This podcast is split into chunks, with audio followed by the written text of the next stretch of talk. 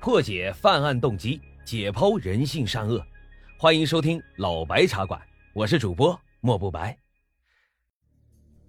今天给大家讲的这起案子发生在二零零二年的九月，这个时节刚刚入秋，但是天气啊还没有变得很凉爽，夏天的余温依然还在。在这个季节，工作忙了一天，回到家里啊那是大汗淋漓。这个时候如果能洗上一个热水澡。可以说是非常爽快的一件事情，但是对于洗澡这么简单的事情，住在吉林市船营区某居民楼三号楼的住户们却遇到了困难。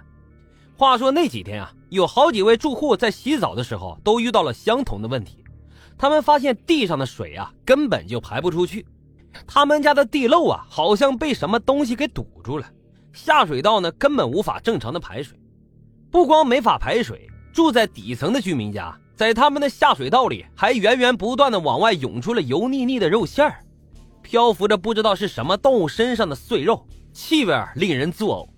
住户们一边处理呀，一边琢磨着是谁家这么丧良心，把这么多肉馅儿都倒进了下水道里呢？而就在这个时候啊，有一户居民突然就发现，从下水道里面飘上来一截手指头，本以为是某种动物的四肢，可是凑近了一看。竟然清晰的看到指甲上涂着红色的指甲油，毫无疑问，这是人的手指头呀！这家人给吓的呀，他们惊慌失措的赶紧报了警。很快啊，警方就赶到了现场，大致了解了情况。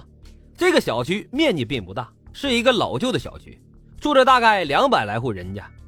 警方首先来到了发现手指残骸的居民家里，进行取样和鉴定。这个新闻啊，也很快传遍了整个小区。本来小区也没多大，没过一会儿啊，大爷大妈们是三三两两的聚到了一起，七嘴八舌的就开始讨论，这到底是咋回事啊？我哪知道啊？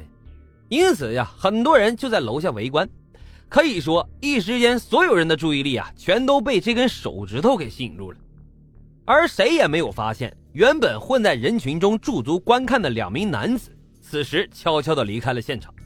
跟他们一起离开的还有另外的一男一女。在进行完取样工作以后，警方迅速封锁了楼道，开始对这栋楼的所有住户展开排查，从一楼到顶楼，每家每户都不能放过。可是，一直查到了倒数第二层，警方始终是没有发现任何线索。眼下来到顶楼，就剩这最后一家了。如果这一家还没有线索，那这案子可就麻烦了。正想着呢。警方就来到了这最后一户的门口，不过还没等他们进去，仅仅隔着门啊，他们就闻到了一股浓烈的血腥味，又臭又难闻。于是警察立刻就敲门，但是敲了一分钟啊，都没有人来开。情急之下，警方就决定强行开门。很快，利用技术手段，门就被打开了。但是映入眼帘的场景让警方都目瞪口呆，在屋子的角落里摆放着半具尸体，尸体啊是女性。下半身已经不知去向，在另外一个角落里，还有一具女性的头颅，属于另外一名死者。整间屋子里地上满是血迹，充满着血腥味。紧接着，警方对整间屋子做了仔细的搜索，发现了一些被丢弃的作案工具，其中啊包括一台小型的绞肉机、一副胶皮手套、一个平底锅和两把菜刀。很明显，凶手应该是用菜刀、平底锅杀害了两名死者，然后进行了分尸。又尝试用绞肉机来销毁尸体，但很快发现这些碎肉啊无法被有效的处理，甚至还堵住了下水道。那么至此呢，人们才反应过来，原来下水道里的肉馅啊竟然全部都是人肉。如此恶劣的案子，警方十分的震惊，他们立刻就展开了行动，对这家住户的情况展开了调查。通过询问楼内的住户啊，警方得知，住在顶楼的这户人家一共有四人，分别是三男一女。有邻居表示，今天早上还看到过这四个人呢，但是一会儿啊就不知道去哪儿了。于是警方据此推测，这四个人很可能在案件暴露之后回来过小区，但是看到有警察，立刻就逃走了。因为案情重大，吉林警方立即组成了专案组，一方面要查清这两个女性死者的身份，另一方面要全力追踪嫌犯的下落。对于死者的调查，其实在最开始的时候还算是顺利。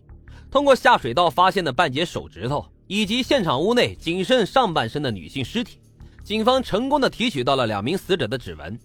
此外啊，在屋子里还提取到了大量其他人的指纹，这些指纹有可能就属于凶手。那么有了指纹，肯定就好办多了嘛。警方首先把两名女性死者的指纹拿到指纹库去做比对，但是奇怪的发现，指纹库当中并没有这两名死者的指纹信息。于是警方开始琢磨，为什么没有他们的指纹信息呢？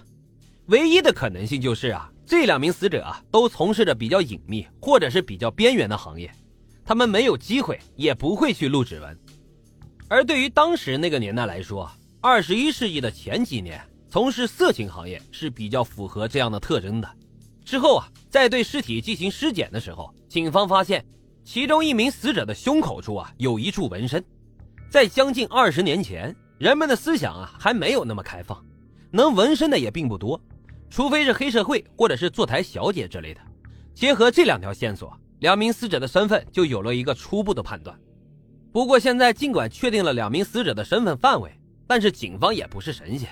整个吉林省那么多的娱乐场所，要找出死者的线索可以说是非常难的。